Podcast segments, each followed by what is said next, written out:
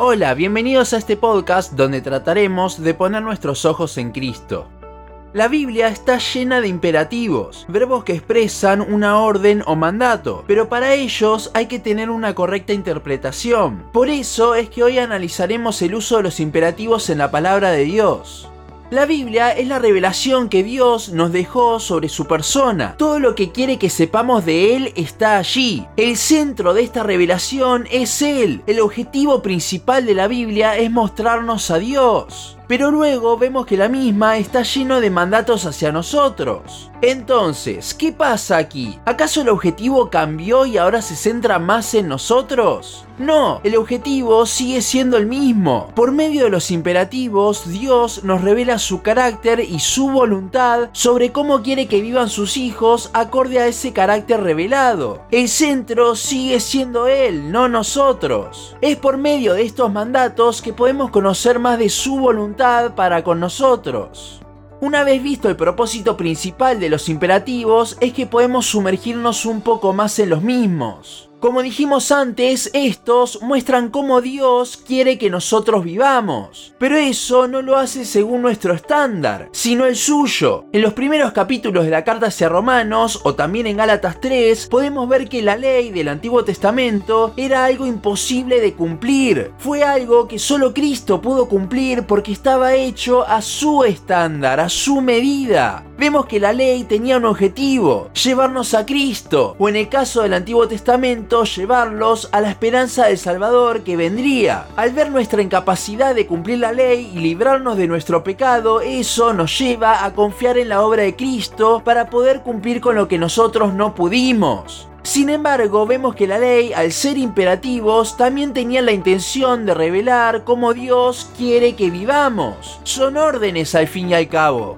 El problema es el que dijimos antes. Está todo hecho en base al único estándar, Cristo. Y para nosotros es imposible vivir a esa altura. ¿Para qué entonces Dios le ordenaba a Israel vivir de una forma en la que él sabía que era imposible para el ser humano? Para que busquen satisfacer las demandas de Dios, pero al fallar y ver la incapacidad de vivir acorde a su voluntad, vivan en dependencia del Salvador que habría de venir. Eso es lo que habla Gálatas 3 acerca del ayo que es la ley y lo que mencionamos antes.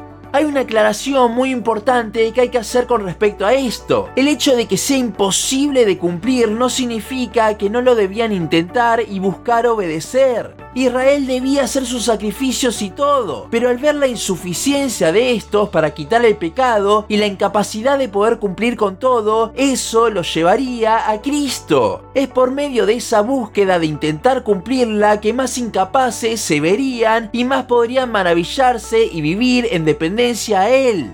Ahora, todo esto era en la antigüedad, pero ¿qué pasa hoy en día? Exactamente lo mismo. Veamos algunos ejemplos de imperativos en el Nuevo Testamento. Efesios 5:25 dice, Esposos, amen a sus esposas, así como Cristo amó a la iglesia y se entregó por ella. ¿Cuál es el imperativo aquí? Amen. Pero veamos el estándar. Así como Cristo amó a la iglesia y se entregó por ella. Y con esto les hago una pregunta. ¿Quién puede cumplir con este imperativo según ese estándar? Nadie. Y el que dice que puede está mintiendo, ya que el amor de Cristo por la iglesia es totalmente perfecto, sin pecado, infinito como sus atributos, algo que jamás podremos expresar. No podemos obedecer a este imperativo. Y ante esto algunos dicen, bueno, pero podemos obedecer a nuestra medida. Volvamos a Israel. Imagínense si ellos hubiesen dicho lo mismo sobre la ley. Si de cierta forma hubiesen podido obedecer, entonces la cruz no hubiese sido necesaria. Pero no, el estándar es Cristo. No obedecer a esa altura es no obedecer en absoluto. Es por eso justamente que la cruz es tan necesaria. Sin embargo, no nos debemos quedar con eso. Al igual que Israel, debemos usar eso para ver nuestra incapacidad e ir en dependencia a Cristo. Los que dicen que de cierta forma podemos obedecer con los imperativos se quedan solo con la primera parte, por lo que no ven su incapacidad y no viven dependiendo de Cristo, sino que dependen de su burda obediencia que ni a eso llega. Veamos más ejemplos del Nuevo Testamento. Primera de Pedro 1, 15 al 16 dice, sino como aquel que os llamó es santo, sed también vosotros santos en toda vuestra manera de vivir, porque escrito está, sed santos porque yo soy santo. ¿Cuál es el imperativo aquí? Sed santos. ¿Y cuál es el estándar? La santidad de Dios. Entonces, ¿podés vos cumplir con este imperativo? ¿Podés ser santo como el ser más santo del universo? Claramente no, pero de vuelta, mira tu incapacidad y viví dependiendo de Cristo, de que Él ya hizo la obra. Otro ejemplo, en Juan 8, 1 al 11 vemos la historia de la mujer adúltera, a quien Jesús la libró de ser apedreada por su pecado. Al final de la historia vemos unos imperativos por parte del Señor cuando le dice, ni yo te condeno, vete y no peques más.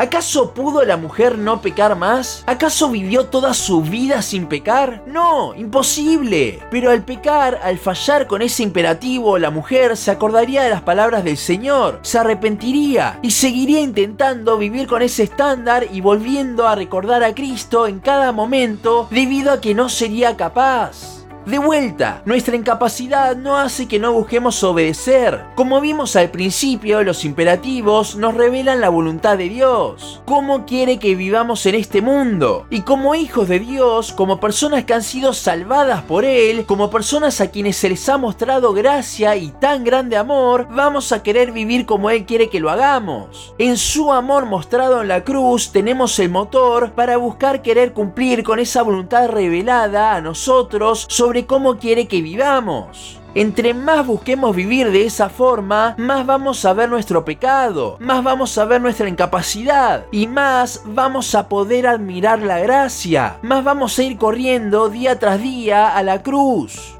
La ley eran imperativos y los imperativos del Nuevo Testamento no son distintos. Ambos tienen un estándar enorme que es Cristo y que nos llevan a ver nuestra incapacidad para poder admirar más a nuestro Salvador y vivir en dependencia de Él.